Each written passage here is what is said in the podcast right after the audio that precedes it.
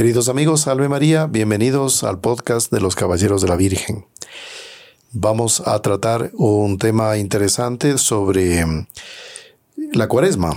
Es algo que nos alcanza en todo tiempo, en todo lugar, pero más aún en esta época que debemos hacer penitencia, hacer oración.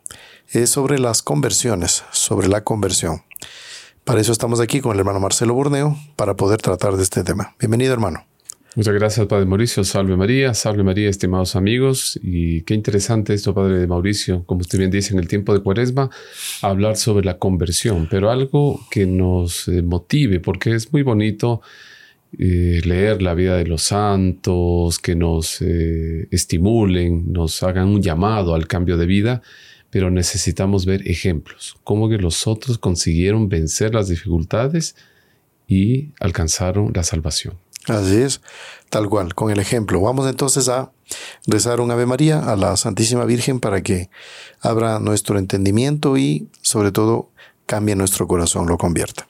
En el nombre del Padre y del Hijo y del Espíritu Santo. Amén. Amén.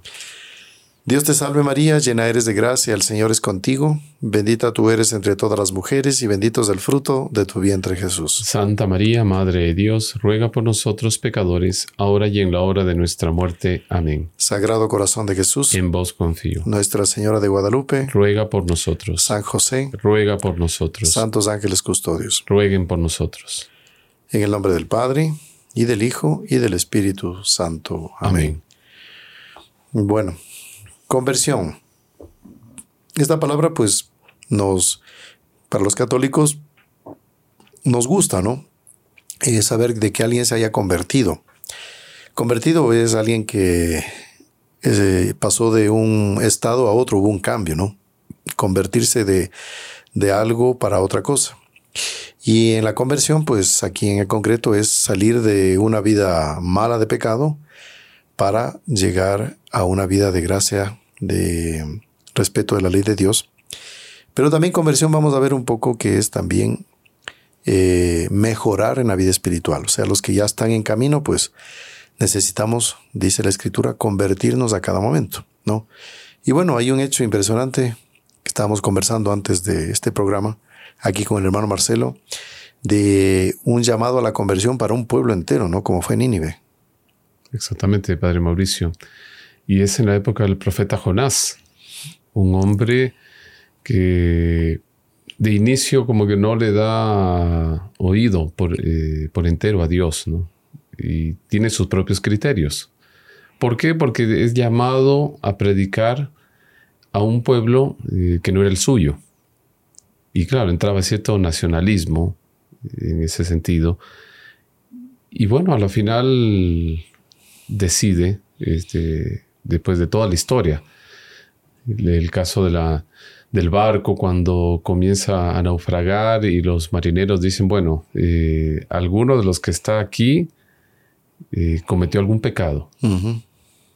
Y resultado que la suerte cae sobre Jonás. Ahí se da cuenta Jonás que tiene que predicar, eh, atender el deseo de Dios. ¿Por qué? Porque es un pueblo que está a la espera de esa prédica y Dios eh, ya ha creado esa gracia especial para atraer ese pueblo para los caminos de la salvación.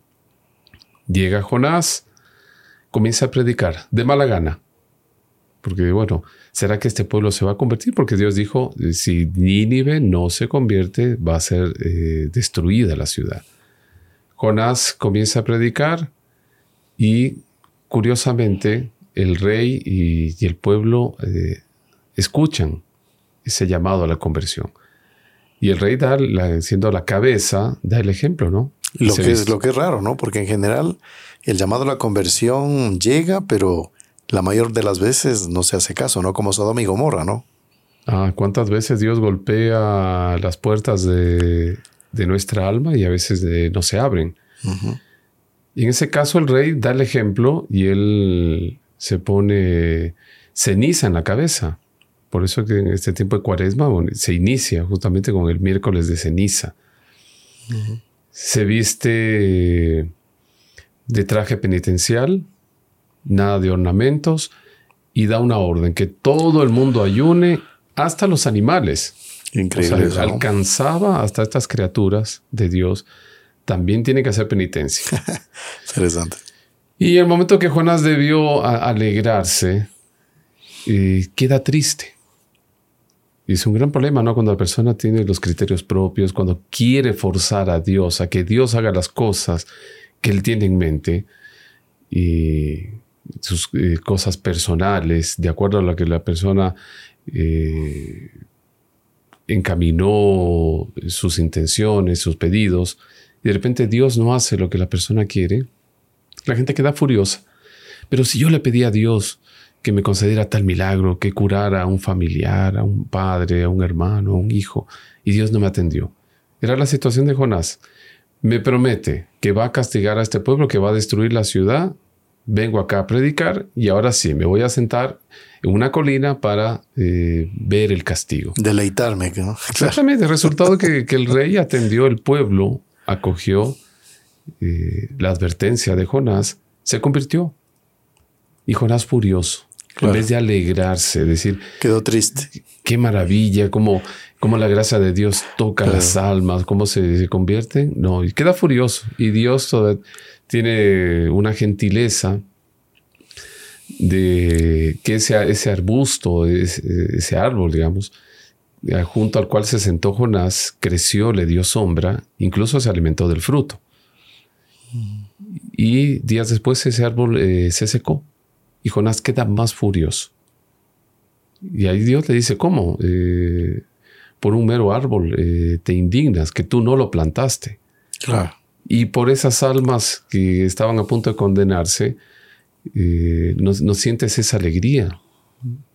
Entonces, es impresionante cómo Dios tiene una paciencia. Increíble. Con este profeta fue, fue hasta el último, ¿no?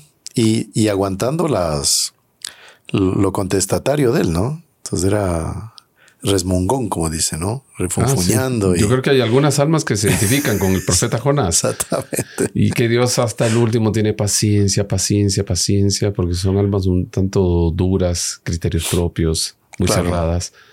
Pero hay posibilidad, la gracia toca esas almas también. Si una de esas almas duras eh, no cuenta así a fondo, pero se sabe por la, los que estudian la, la vida de Santa María Magdalena, ¿no?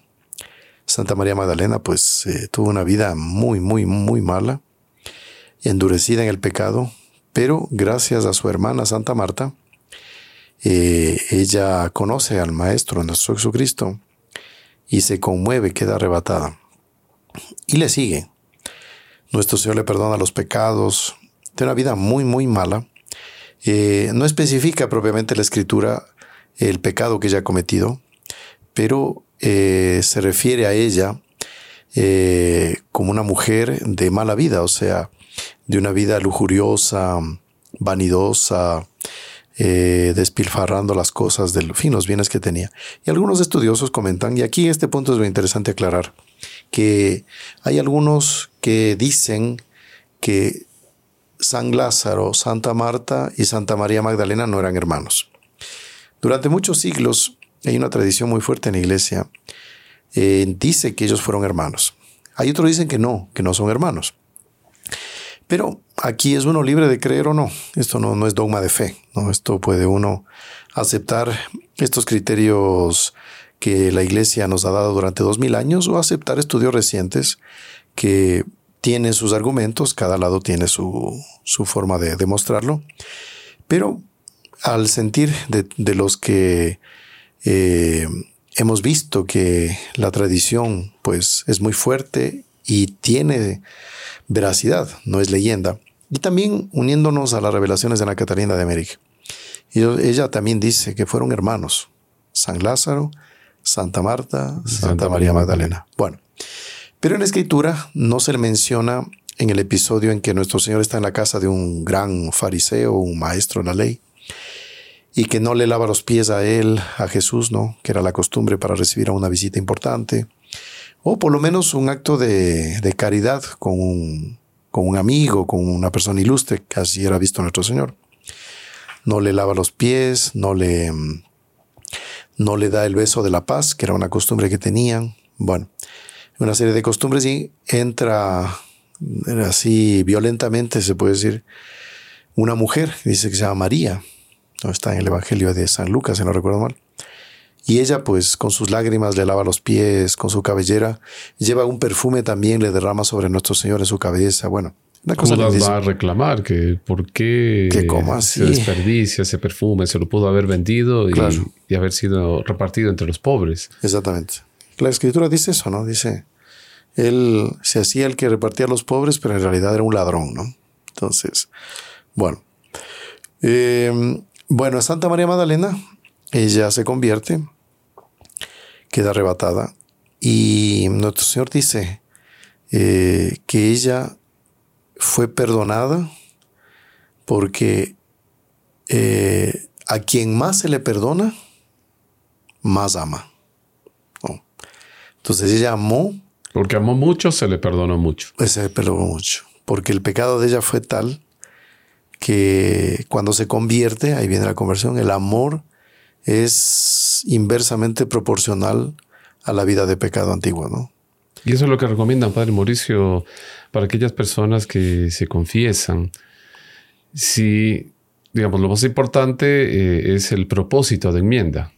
Pero si la persona no tiene un rechazo a la falta que cometió, sale en las mismas condiciones. Claro. No tiene las fuerzas para combatir. Nunca va a ser un círculo vicioso. Sí. Ahora fíjese ese rechazo, cómo es la iglesia, cómo Dios es, digamos, misericordioso, ¿no? Puede ser leve y ya llega el perdón. Pero el ideal es que sea un, un doler de corazón, ¿no? Profundo, que eso es lo que hace que la persona vuelva de un estado de pecado nuevamente a un estado de fervor, ¿no? Porque existe la tibieza también. O sea, la persona puede estarse confesando con frecuencia, pero siempre como que un estado de tibieza, ¿no? El ideal es pues pasar eh, de, lo, de lo frío extremo al caliente extremo, ¿no? Para seguir caminando. Y bueno, Santa María Magdalena, ella muestra el amor que ella tuvo a nuestro Señor en diversas ocasiones, a pesar de que ella cayó nuevamente. Dice la escritura que ella volvió a caer, increíble, ¿no? O sea, ya fue perdonada y todo, y cayó y de ese estado nuevamente de caída, nuevamente recibe la gracia de conversión, se levanta y dice la escritura que nuestro Señor expulsó de ella siete demonios. ¿no? Así dice. Entonces, esto coincide perfectamente con la teología en lo que se refiere al, a la acción angélica y al exorcismo, que el demonio tiene fuerza sobre una persona en la medida que ella va pecando, ¿no? Tiene más permisos, tiene más libertades de actuar en un alma a medida que el alma aumenta el pecado. Y hablemos lo siguiente, en nuestros días pues no solo podemos hablar de pecado, en todos los tiempos ha sido así también, pero ahora más que nunca, sino que entran los vicios. Entonces una persona que no combatió bien, bien un pecado, en determinado momento el pecado esclaviza y se vuelve vicio. Y ahí el vicio, pues, eh, le deja prácticamente sometida a Satanás, al demonio. Y muy probablemente, no, no se puede decir que son todos los casos, pero la mayor parte me parece, uno como sacerdote conoce. Las personas que entran en vicios quedan poseídas. ¿no? Que es lo que nos enseña la práctica exorcística, ¿no? Algunos autores comentan eso, que basta que una persona esté en pecado mortal que la puerta del alma queda abierta a la posesión diabólica. Ya lo hemos comentado en otros programas también. Pero Dios es misericordioso y no es que apenas cometo pecado ya eh, entra el demonio y me posee, ¿no? Puede ser que haya habido alguna excepción, puede ser, pero el normal es que Dios espera, Dios tiene paciencia. Y esta es una recomendación para todos los que tienen eh, hábitos de confesarse, frecuentar los sacramentos y es que apenas uno cae, enseguida hacer un acto de contrición. El acto de contrición es un pedido de perdón a Dios y que tiene como finalidad eh, hacer una promesa de no volver a caer, de enmendarse, ¿no? Y hasta mientras, pues, eh, uno rezar para poder confesarse sacramentalmente. ¿Cómo que eso blindaría el alma, Padre Mauricio? Hasta recibir ya el sacramento. Exactamente, exactamente. Eso muchos católicos no saben. Piensan que, bueno, hasta que se confiese, bueno, qué pena, ¿no? Soy enemigo de Dios, Dios me rechaza, la gracia no me va a auxiliar. Exactamente. Exactamente. Y eso, eso no es así. Eh, hay, nosotros tenemos esta escuela espiritual. Hay escuelas espirituales que dicen que no, que hasta que la persona no se confiese realmente, sacramentalmente, ella sigue todavía vulnerable. Hay otras escuelas que yo soy partidario de ellas y otros que se hace el acto de contrición y enseguida la persona vuelve a la gracia de Dios, pero no puede comulgar todavía. Ese es el pequeño detalle. Por eso, después de cada caída, no desesperar. Golpearse el pecho, pedir perdón, evitar a máximo el pecado, lógicamente, hasta confesarse. Y ahí sí, después de la confesión, puedo comulgar. ¿no? Y esta es una buena práctica. ¿Por qué? Porque así mi alma no queda vulnerada, vulnerable. O sea, en este espacio, pues yo no hago ese acto de contrición, ese pedido de perdón, de arrepentimiento. Eh, tal vez hay personas que lo hagan inconscientemente. Ahora ya tienen conciencia, háganlo. De que ya después del pecado, Dios mío, perdón, ¿qué hice? Y ahí está. Ahí está el acto de contrición. Ahí fue perdonada. Ahí está el alma blindada. Entonces, eh, en el caso de Santa María Magdalena, pues siete demonios en la escritura. El número siete, eh, explican algunos autores, el número siete puede ser siete, siete, uno, dos, tres, cuatro, hasta el siete, pero también puede significar muchísimo. Multiplicidad. Multiplicidad. O sea, si habla de siete demonios, se puede hablar también que eran muchos demonios. O sea, no siete, siete. Ahora quedaré la idea, Padre Mauricio, de que Dios tiene como que cierto favoritismo, entre comillas, con ciertas almas, porque cometen faltas, son personas escandalosas. Eh, en el caso de Santa María Magdalena, todo el mundo la conociera, una mujer que tenía muchos bienes, hija de un gobernador, eh, su hermana Marta, Lázaro, tenían muchas eh, propiedades y propiedades muy bien cotizadas, ¿no? Una que estaba muy cerca del, del, templo de Jerusalén. Claro. Cuando se da el milagro de la resurrección de Lázaro, hay algunos comentaristas que dicen que algunos de los que estaban ahí, conocidos de Lázaro, estaban furiosos con la resurrección. ¿Por qué? Porque Lázaro les había prestado dinero.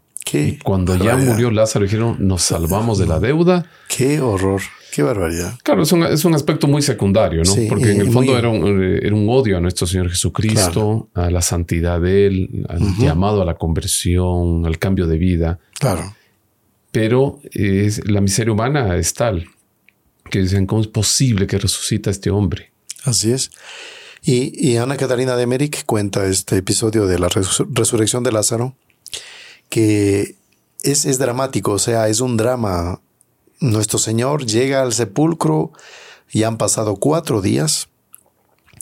Y nuestro Señor dice, Él no está muerto, está dormido. ¿Cómo? Que, ¿Crees eh, eh, que Él va a resucitar? Le dice, sí, maestro, yo creo que al final de los tiempos todos vamos a resucitar. Bueno, se mueve la piedra y, y ahí todo el mundo hay expectativa, ¿no? O sea, te puede imaginar, a ver, o este hombre es un impostor, está haciendo un drama, un show, o aquí es algo en serio, porque él, a ver, manda a retirar la piedra. Y, y era una piedra que tapaba una pequeña cueva, una pequeña caverna. Entonces la piedra no era pequeña, era una piedra más o menos grande. Se puede suponer, ¿no? mueve la piedra, todo el drama hasta que mueve la piedra. Y cuentan a Catalina que el sepulcro era hacia abajo, ¿no? O sea, no era, digamos, horizontal. Las personas tenían que bajar, descender. Es claro. Y ahí llegar al lugar y todo. Y ahí es que nuestro Señor le dice, Lázaro, ven, sal afuera. Bueno, ¿qué va? los que están afuera, bueno, ¿qué va a pasar?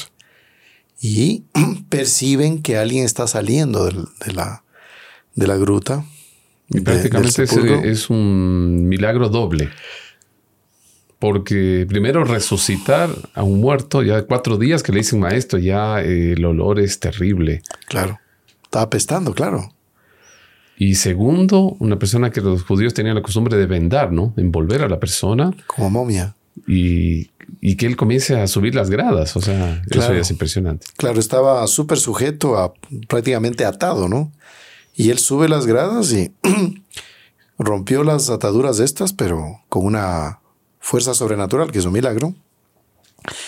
Y bueno, comenta Ana Catalina que bueno, la impresión y la sorpresa de todos fue increíble. Todos quedan, bueno, entonces comenta que luego de la, del episodio, todo el mundo queda con la boca abierta. ¿Será que es Lázaro o no es Lázaro? Era Lázaro. Y nuestro Señor lo acompaña hasta la casa. Y dice que caminando todavía vacilaba. O sea, mostrando de que Señales recién se estaba recuperando. O sea, como una persona, es que una cosa así, digamos así, aplastó el botón y ya, listo. No, no, fue un proceso de un estado de muerto y poco a poco iba recuperando las fuerzas, ¿no?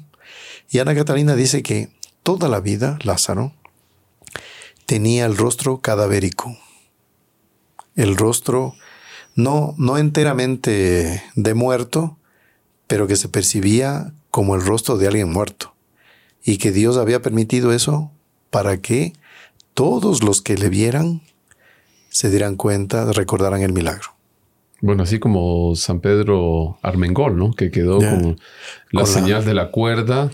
Así es. El santo de la confianza, ¿no? Que quedó colgado. Claro, lo colgaron hasta que llega un rescate por unos presos, eran mercenarios, ¿no?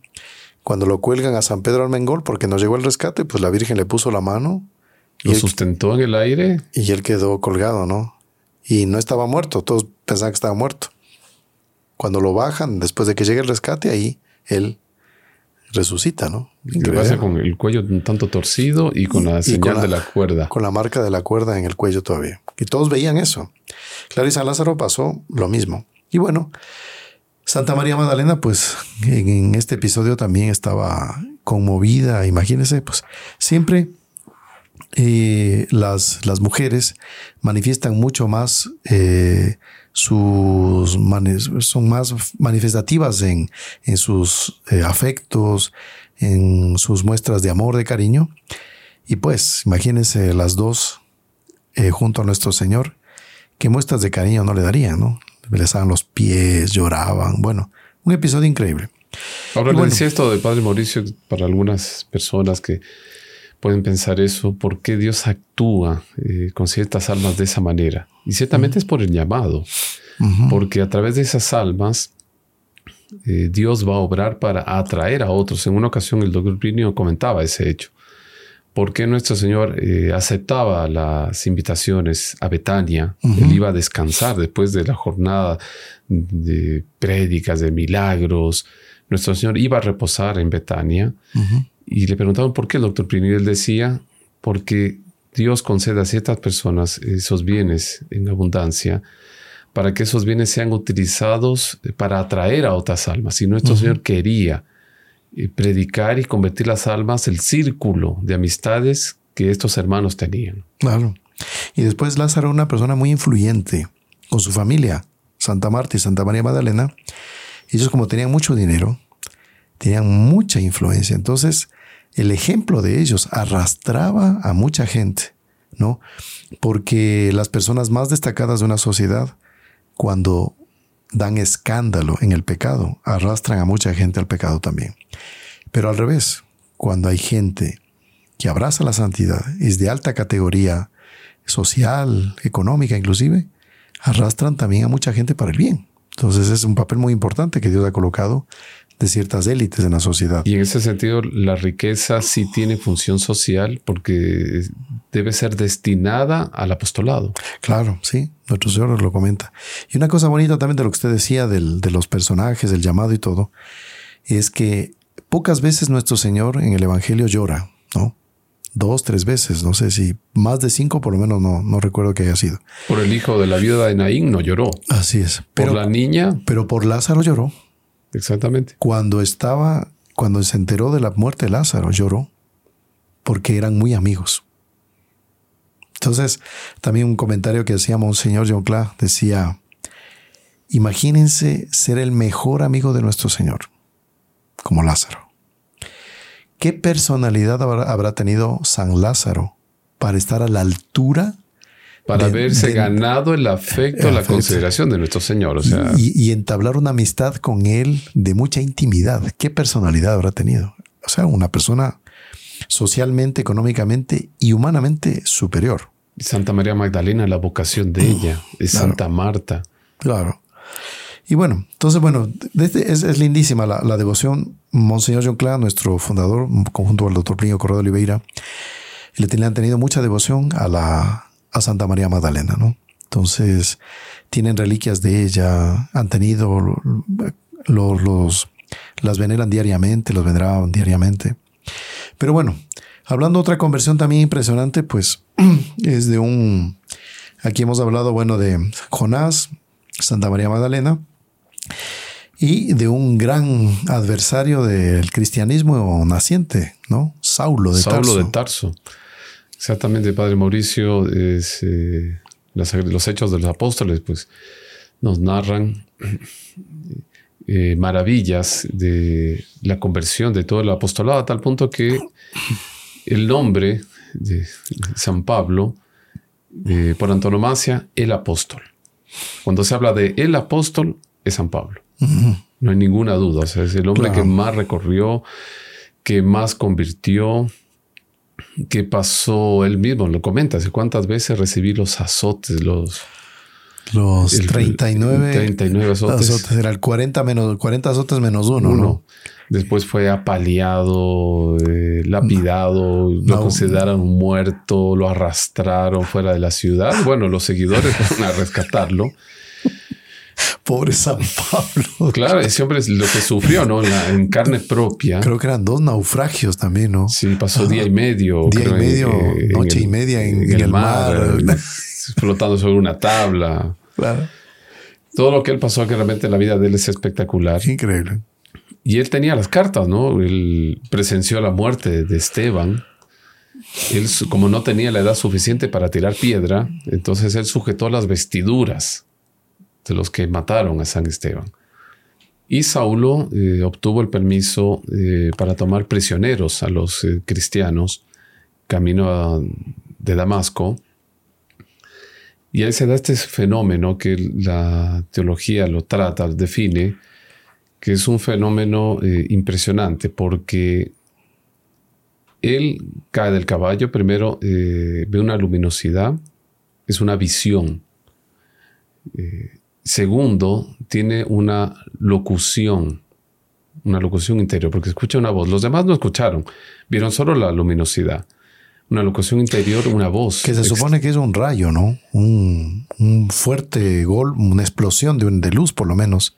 ¿no? Claro, y en esa eh, locución, él escucha la voz de nuestro Señor. Saulo, Saulo, ¿por qué me persigues?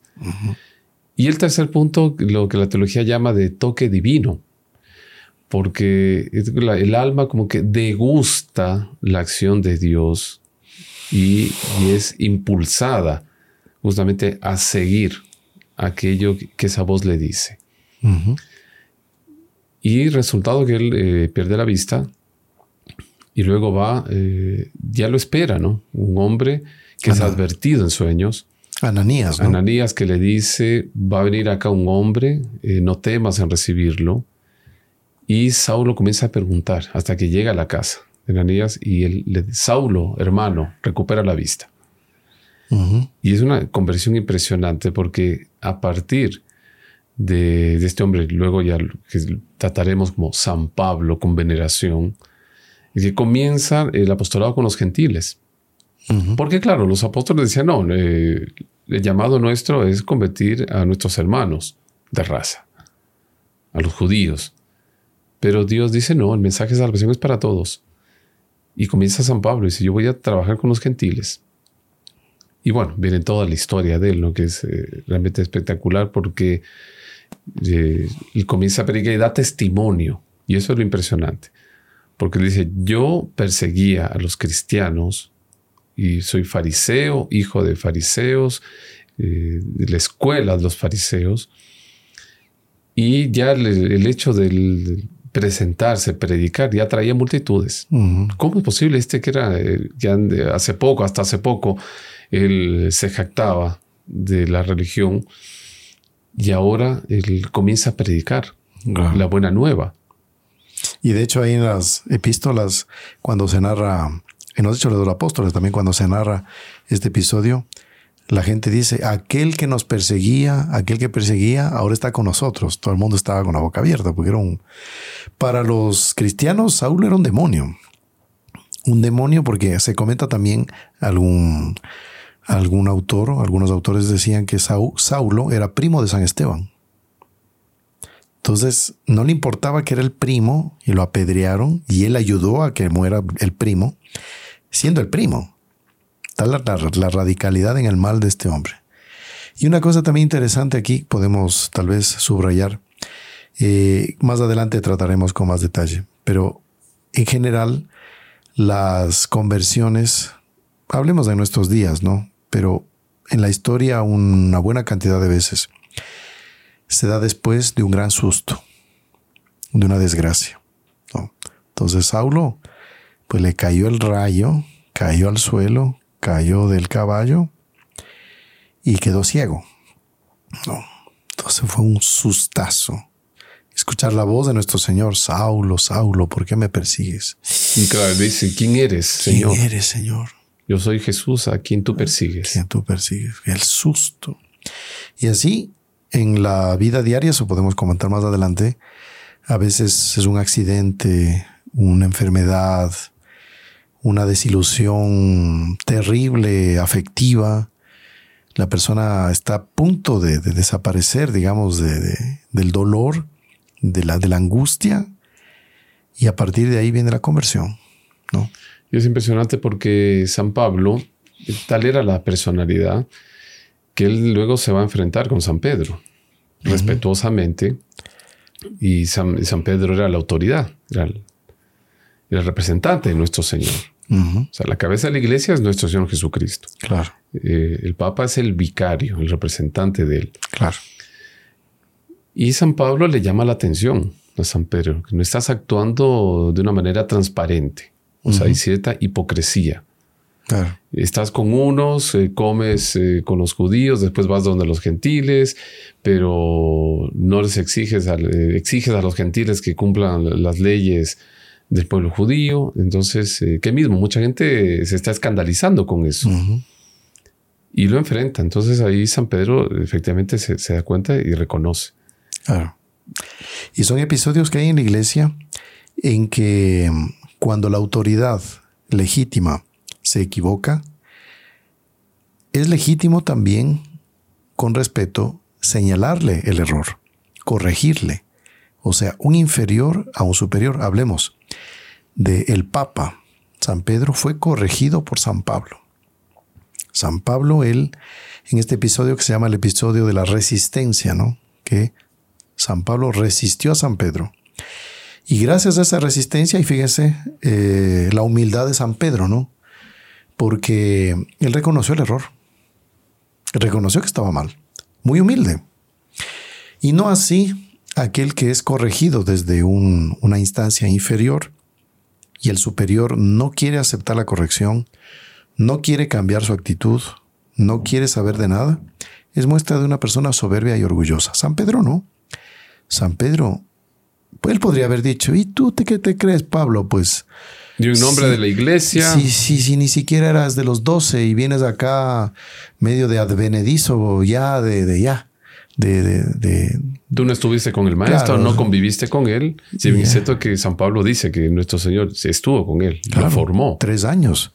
Dice San, San, Pablo que él vivió, convivió con el Señor tres años místicamente, físicamente no se sabe, pero dice que convivió. Y fue eh, formado de tal manera que él predicaba para los principados y las potestades. Claro. O sea, los ángeles bajaban a escuchar a San Pablo. Claro, entonces San Pedro podría haber dicho, ¿y tú qué te crees? Pues ni siquiera eres de los que estábamos cerca de Jesús. si yo fui de los primeros que conocí, ¿cómo así me vienes a mí a corregir? ¿Qué te has creído? San Pedro, humilde. Dijo, está bien, me equivoqué. Y ahí corrigió. Qué bonito ese episodio. Bonito, una humildad increíble, ¿no? Bueno, y de San Pablo, bueno, podríamos hablar cuántas maravillas realmente. Es un personaje que marcó la historia de la iglesia y marcará hasta el fin del mundo. Realmente espectacular su fuego, su entusiasmo, su sufrimiento, ¿no? Pues cuánto sufrió el hombre. Y bueno, pero para ir un poquito avanzando en la historia, tenemos también otras de las grandes conversiones. Y hablemos de conversiones que cambiaron el rumbo de la iglesia. No. La conversión de Santa María Magdalena cambió el rumbo de la iglesia. ¿Por qué? Porque Santa María Magdalena era una figura de pecado escandalosa, casi que incomparable para su época. ¿Y cuántas personas que han vivido en el pecado, en el vicio, y se han inundado en el abismo del, del, en el pantano del pecado, se han enlodado en el pecado, podrían decir, mire, ¿sabe que Jesús escogió a, a personas ya pecadoras, pero no como yo, que he pecado tanto y entonces yo no tengo solución? ¿No es así? Usted que vive inundado, encharcado en el vicio del pecado, tiene solución. ¿Y cuántas personas no han recordado el ejemplo de Santa María Magdalena? Para ello. Y esto me recuerdo que comentaba el doctor Plinio Corrado Oliveira, que la iglesia, él decía que la iglesia la tiene a Santa María Magdalena. En el catálogo. En el coro de las vírgenes. En el catálogo de las vírgenes, sin serlo. Y está en el primer lugar del catálogo de la lista de las santas vírgenes de la historia de la iglesia. Ella está en el primer lugar sin serlo. ¿Por qué? Porque ese amor restauró todo. Increíble. Entonces, eh, tenemos otro episodio también que de un personaje que marcó el, el, rumbo de la historia de la iglesia, cambió el rumbo, como San Pablo cambió el rumbo de la iglesia, para mejor naturalmente fue San Agustín. Agustín de Hipona, un hombre que hasta hoy en día es una luz para la teología, explicitó, ayudó a, darle forma a la doctrina católica, contenido a la doctrina católica muy denso, muy profundo. Y hasta ahora uno lee los escritos de él y uno ve que tiene una inteligencia fuera de serie. ¿No? No sé, usted ha visto en la liturgia de las horas, a veces se, se lee, ¿no? En el oficio divino, lecturas de San Agustín son realmente... Cuando habla sobre el llamado de los pastores, la obligación Exacto. de los pastores de no aprovecharse de las ovejas, de su lana, de su leche. Claro. Que el, que el pastor tiene que no abusar de su autoridad, sino eh, no abusar de la lana, de fin. Bueno, es una cosa muy interesante. Y en el fondo es no dar escándalo. Esa es la palabra, no dar escándalo. No escandalicen de la, a las ovejas y no abusen de las ovejas, ¿no? Que hoy en día, pues lamentablemente, aparecen no pocas noticias sobre esos abusos que cometen pastores hacia sus fieles. Bueno, ahora, eh, Agustín, pues, él nace cristiano, porque su madre es católica, Santa Mónica. Y Pero, por lo que entiendo, también una hermana, era muy allegada a, a su madre. Uh -huh. Y era el consuelo de Santa Mónica. En cambio, la oveja negra era Agustín. Claro. Agustín, él se desvía porque en esa época había otro tipo de tentaciones también, ¿no? Unas que se mantienen, pero otras que, por ejemplo, era la cuestión de buscar la verdad, ¿no? Entonces, la filosofía. Entonces, les encantaba mucho a los, los, a los varones, sobre todo. No digo que a las mujeres no les haya gustado, pero los varones, como que se, se, se entraban en discusiones fuertes, ¿no?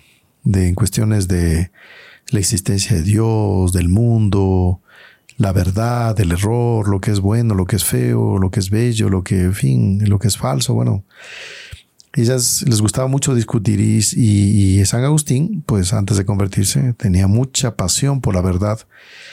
Y él se mete a las tantas, a pesar de las recomendaciones de su madre, pues que siempre quiso guiarlo bien, se mete con los maniqueos. Maniqueos son una forma de gnosis, ¿no? Que sería muy, muy, difícil explicarles esta doctrina que habla de que el que conoce se salva. Si conozco, me salvo.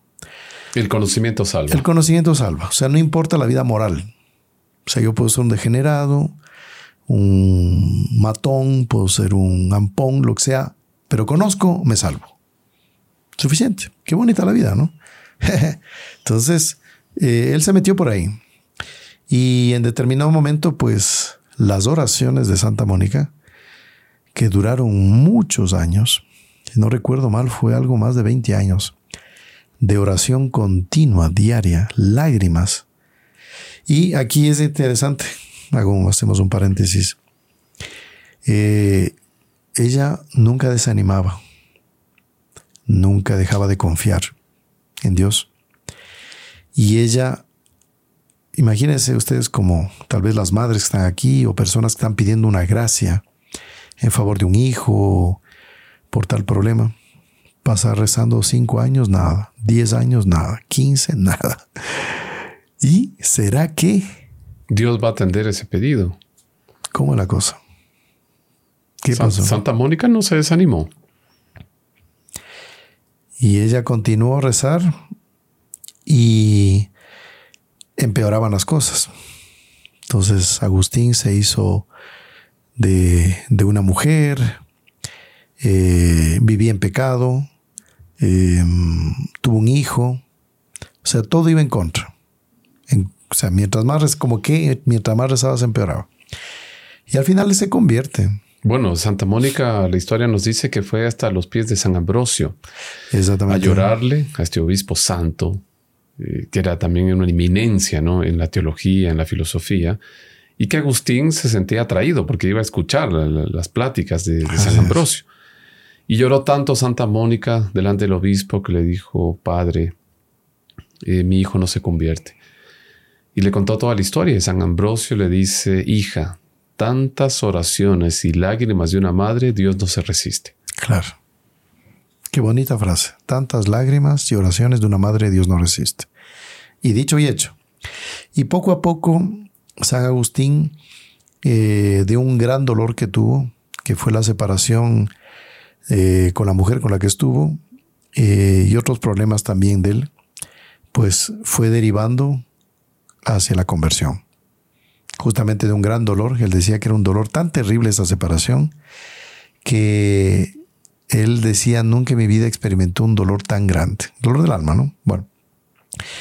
Y con las prédicas de San Ambrosio, pues él poco a poco fue convirtiéndose. Y en un día, él estaba en, un, en, Milán, si no recuerdo mal, eh, en su casa, estaba paseando en el jardín. Y él escucha una voz que cantaba, como que venía de la casa de al lado. ¿Cómo sería la música? ¿Cómo, cómo, se, canta, cómo se cantaba esta frase? No sé. Pero que decía, toma y lee. Tole leye. Todo exactamente. Toma y lee. Y él enseguida sintió que era algo sobrenatural. Y él fue y tomó la escritura y abrió en la primera página. O sea, él sintió que era para coger la Sagrada Escritura y leer. Y lee San Pablo. ¿No? Si no estoy mal, era la carta a los romanos.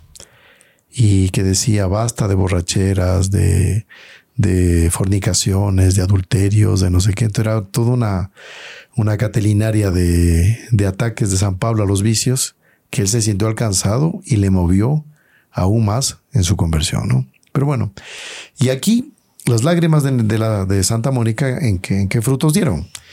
No solo se convirtió, sino que fue un gran sacerdote, un gran obispo, y ahora doctor de la iglesia. La iglesia lo proclamó doctor.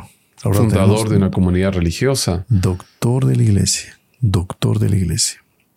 Y mm, un grupo de hombres se inspiró en, la vida de San Agustín, pues de ahí nació la orden agustina.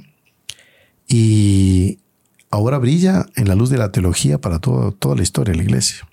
O sea, las lágrimas y los años de espera dieron ese resultado una gloria mayor todavía para Agustín y para Santa Mónica, naturalmente. ¿No? Bueno, avancemos un poquito en historia, ¿no? Hay un montón, bueno, en historia hay un montón de conversiones, ¿no? Fuera de serie, pero tenemos unas ya más recientes, ¿no, hermano Marcelo? Claro, ya para el siglo XIX, Padre Mauricio, este famoso literato francés, conocí el nombre de él, es un nombre muy bonito, ¿no? Eh, con esos nombres antiguos, ¿no? Así, Charles, Marie, Mans. Y conocido, digamos, eh, con, más como eh, Yogi. Este hombre, él ya la de la mitad, la segunda mitad del siglo XIX, un hombre muy inconforme con su siglo, muy naturalista. Y él ya había experimentado tantas cosas, ¿no? No podemos decir así como San Agustín, pero resultado que él tiene un amigo que le, dice, fulano, yo conozco la vida que tú tienes, la insatisfacción, a tal punto que él eh, estaba más encerrado en su apartamento. Cuenta la historia que él vivía con un gato. No. Porque ya no, eh, no conversaba con nadie, eh, muy ensimismado, insatisfacción, escribía sus libros. Y él dice, bueno, ¿qué más voy a experimentar en esta vida? Entonces este amigo dice, fulano, te quiero invitar a una experiencia única. Yo dice, bueno, yo ya he estado en fiestas, en compromisos, eh, tal cosa, aquella. Dice, no, no, es algo nuevo. Eh, acompáñame. Resultado que este amigo lo invita a una misa negra. Qué barbaridad. Y lo, lo lleva a las afueras eh, de París, a un bosque, había una cabaña. Cuando este no, se lo dijo eh, inicialmente a aquel a que lo estaba llevando, pero cuando llega y se encuentra con gente, eh, él, describe, ¿no? Era gente ruin, era gente pésima, que estaba ahí. En cierto momento vio un altar así, como que iban a celebrar una misa. Le llamó la atención sale un sacerdote y él reconoce a ese sacerdote. Eh, era un hombre que ya había sido suspendido de las órdenes y sale todo revestido para celebrar la misa y comienza. Comienza la celebración medio de blasfemias, de gritos de esta gente, este público. Y en un horario para misa que no, no existe, era en claro, bien en la noche, claro. un horario muy avanzado. Llega el momento de la consagración. Y él notó que el sacerdote temblaba, comenzaba a transpirar. Y dice, bueno, ¿y por qué todo esto? O sea, ¿qué, es lo que está pasando? Consagra y en ese momento entrega la forma consagrada, se la entrega a ese público. Qué barbaridad. Y comienzan las profanaciones, las blasfemias, lanzan el Santísimo al piso, saltan en medio de gritos. Bueno, como él describe el escenario, había cuadros eh, de figuras obscenas, había un Cristo retorcido y una serie de, barbaridades que, él estaba presenciando. Y él narra que dice, yo sentí la presencia del demonio. Claro, porque era un naturalista, le decía, no, pues, el que no creía en el demonio no existe, que eso que la religión, que eso son puros mitos, eh, pues. que el cielo, que la salvación, no. y en cierto momento, esas escenas comienzan a marcar la vida de él.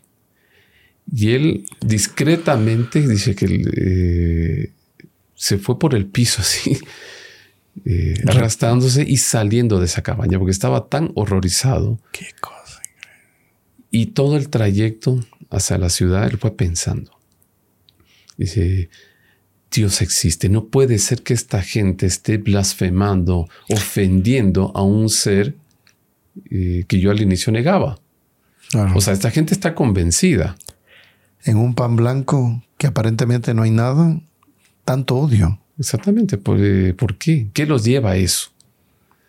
Y los problemas de conciencia y, comenzó, la gracia de Dios comenzó a trabajar el corazón de este hombre. Claro. Y terminó ya en una iglesia. Escuchó el toque de las campanas y él fue a buscar eh, una palabra de consuelo, una explicación a eso. Y fue eh, justamente a una abadía. Y ahí un sacerdote lo atendió y eh, él explicó todo. O sea, toda la vida de él de pecado, eh, haber estado apartado de Dios, haber negado tantas verdades de la fe. Y él se convierte, escuchó eh, en, la palabra, en el consejo del sacerdote, escuchó la voz de Dios. Y es la conversión de él, él describe eso. Qué cosa increíble. De una manera impresionante. O sea, un hombre del siglo XIX, la época de la, influencia del liberalismo. Claro. Y más o menos en esa época se da el episodio también de el beato Alfonso, ¿no? Tobías Ratisbón, que él era un banquero judío de esta familia famosa, los Rothschild, ¿no? Tenía muchísimo dinero, muchísimo dinero.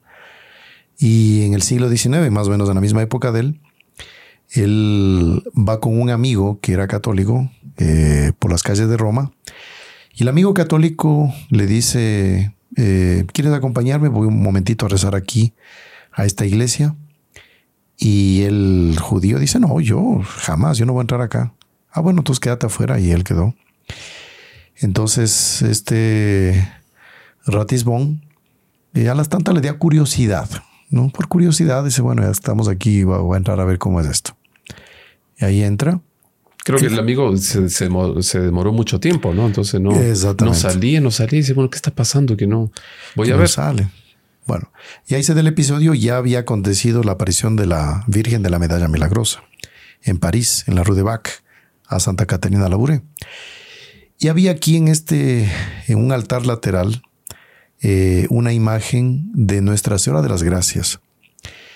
Y el amigo católico, pues cuando regresa a ver, lo, lo encuentra a Ratisbón de rodillas, arrodillado delante de la Virgen. La Virgen se le había aparecido. Él quedó, o sea, todas sus, sus creencias, sus ideas quedaron en el suelo. Y Nuestra Señora le, le lo convierte en ese momento. Ahora, lo curioso, Padre Mauricio, que él narra que él no vio el rostro de la Virgen. Él parece que vio solo las manos. Sí, exactamente. Y, esa presencia a él lo marcó y dejó, imagínense, la fortuna que él tenía, banquero, ¿no? Dejó bienes, dejó todo y se hizo religioso, se hizo sacerdote. ¿Por qué? Por esa... Y aquí hablemos de lo siguiente. Eh, no fue propiamente un golpe o una desilusión o un accidente o una desgracia que tuvo Ratisbon. Fue una gracia gratuita de Nuestra Señora a él que lo convierte. Increíble, gratuita.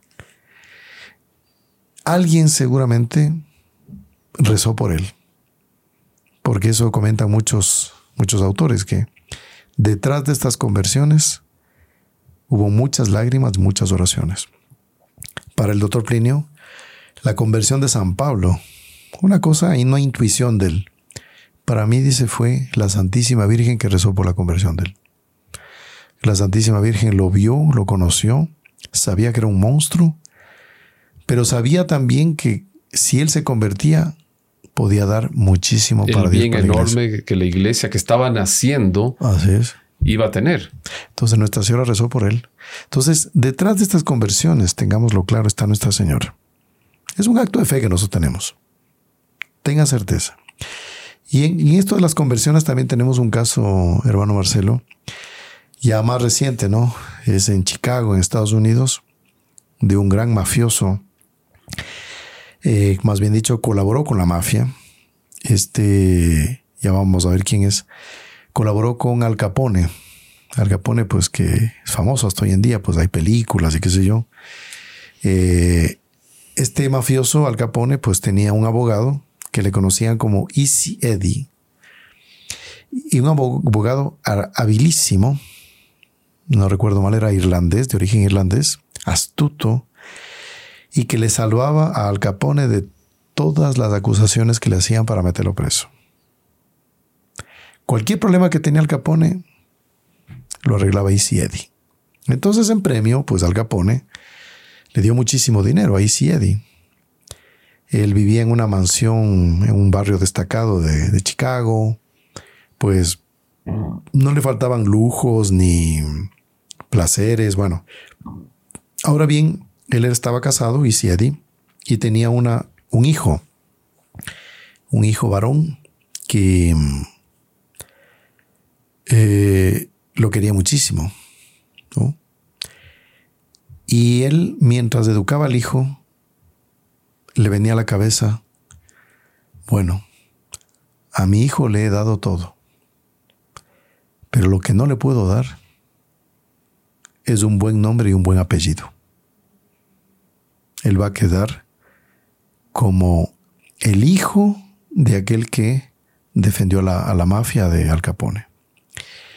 Y el, papi, el hijo también le preguntaba al papá, papá, ¿qué hago esto? ¿Qué si hago esto, aquello? Y él tenía que darle una buena enseñanza. Y eso le, le remordía a Eddie. Y a las tantas él decide, ese punto pues no se sabe bien cómo fue, pero él decide cambiar.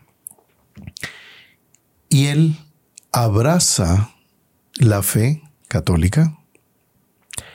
Eh, él se convierte en un determinado momento. Esa parte, eh, viendo, investigando un poco la historia de él, pues no, no logré encontrar ese punto.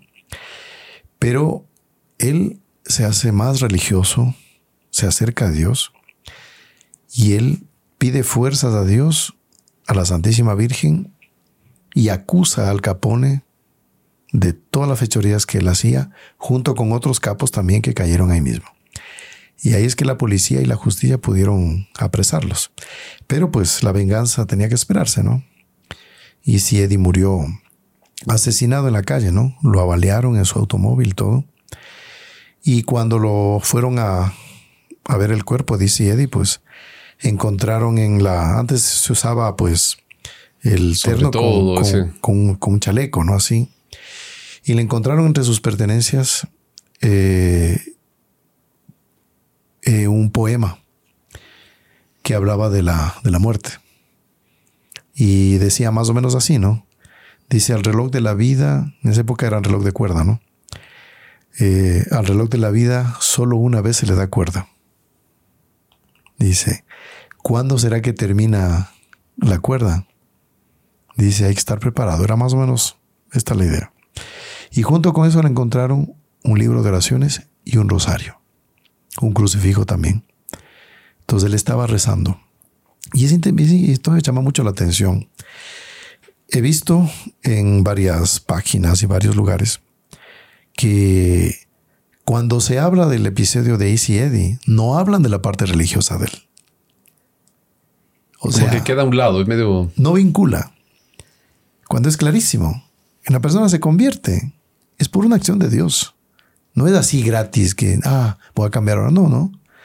No, es una, una conciencia laica que está por detrás. La moral laica. Exactamente. No es moral laica, es una moral religiosa, católica, hablemos en este caso. Y los que escriben de este tema intencionalmente o culposamente o sin darse cuenta que no creo, abstraen la parte religiosa que es la que pesó en la conversión de Isiedi y católico. Y bueno, y el hijo de él, pues, después fue un famoso héroe de la Segunda Guerra Mundial, ¿no? Gracias al ejemplo de su padre, fue el mayor héroe de aviación que tuvo en la, de la Segunda Guerra Mundial. Se enfrentó él solo contra siete, ocho aeronaves japonesas que iban en dirección a un portaaviones y podían destruirlo. Él no tenía gasolina, se enfrentó contra todos los aviones. Desvió a, ese escuadrón. Desvió. Y lo que cuenta la historia es que él, eh, en, el primer, en la primera embestida, eh, derribó dos, dos, aviones, ¿no? Bueno, quedaron eh, cinco. Ahí se, se, se, derrumbó, tumbó a dos más y ahí los otros salieron corriendo, ¿no? Y bueno, este personaje pues es el que tiene ahora el nombre el aeropuerto de Chicago, ¿no? Butch O'Hare, el, hijo de este Easy Eddie. Bueno, pero bueno, estas conversiones son muy interesantes. Bueno, hermano Marcelo, pues estamos terminando el, este podcast y es bueno también recordar lo siguiente, que uno debe rezar por la conversión de cada uno. Está bien rezar por la conversión de los otros, muy bien. Pero el otro priño, él me acuerdo que él decía, que cuando comulguemos pidamos por siempre, siempre por nuestra conversión. Pero ¿cómo? Pues ya, si ya, digamos, imaginemos un San Agustín, ¿no? Pero si ya es santo. No, es que la escritura dice que hay que convertirse continuamente. ¿Eso qué quiere decir? Que si ya estoy en los caminos de Dios, debo caminar a la santidad, a lo óptimo. De lo bueno a lo muy bueno, de lo muy bueno a lo óptimo, y de lo óptimo, pues, hasta llegar a ser un ángel Ahora, lo más difícil, Padre Mauricio, es cuando la persona ya está encaminada en la virtud, dar un paso más. Porque la persona que está apartada de la fe eh, en su conversión, y ya es un paso impresionante, pero la persona que ya está encaminada, o sea, progresar, eh, cuesta más. Sí, es un desafío más grande todavía, ¿no? Y, algo que es interesante también, un, indicativo, decía Monsieur John Cla, nuestro fundador con el Dorbliño, de que una persona se convirtió es cuando cambia de costumbres, cambia de hábitos. Hablemos de horarios de dormir, eh, de placeres, de entretenimientos, de hábitos, hábitos diarios. Cada uno tiene determinados hábitos. Cuando la persona se convierte, los hábitos cambian totalmente para mejor. Por eso es que a veces uno escucha en ciertos casos que no hay conversión y dice, no, se convirtió. No, no, no. A ver, analice las costumbres. ¿Cómo están las costumbres? Las costumbres cambiaron para mejor. Ahí se, se convirtió. Si sigue con los malos hábitos, significa que, es un, que no ha habido un, paso auténtico. una pantalla. Es una, una falsedad. Y debemos pedirle a Nuestra Señora. Ella es la que obtiene las grandes conversiones y pequeñas conversiones, lo que usted quiera. Pedirle que ella convierta a nuestros seres queridos, sobre todo me convierta, nos convirtamos y esta cuaresma pues la aprovechemos para crecer en esta fe de que Nuestra Señora nos puede cambiar y nos puede santificar, ¿no? Muy bien. Hermano Marcelo, pues vamos a terminar aquí rezando un Ave María y pidamos en esta Ave María por la conversión de cada uno.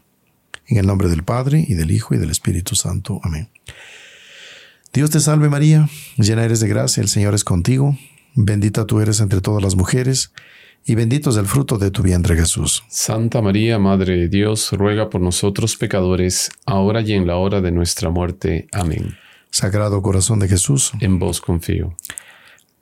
Nuestra Señora del Buen Suceso, ruega por nosotros. San José, ruega por nosotros. Santos ángeles custodios, rueguen por nosotros. En el nombre del Padre, y del Hijo, y del Espíritu Santo. Amén. Ha sido una alegría muy grande estar con ustedes, queridos amigos. Eh, no se olviden de dejar su like, me gusta, de compartir estos videos, de activar la campanita para recibir las notificaciones y suscribirse a nuestro canal que con la bendición de Dios, de la Santísima Virgen, pues ya hemos pasado el millón de suscriptores en el canal de YouTube y les agradecemos todo el apoyo a todas las personas que han estado enviándonos sus felicitaciones, también enviándonos su apoyo material para el canal, para tener un lugar apropiado para poder seguir evangelizando, ¿no? Muchas gracias, que Dios les bendiga. Están en nuestras oraciones diarias, en las santas misas. Y vamos a despedirnos, les voy a dar la bendición. El Señor esté con ustedes. Y con tu espíritu. La bendición de Dios Todopoderoso, Padre, Hijo y Espíritu Santo. Descienda sobre ustedes y permanezca para siempre. Amén. Bueno, un gusto haber estado con ustedes, hermano Marcelo. Salve María. Salve María.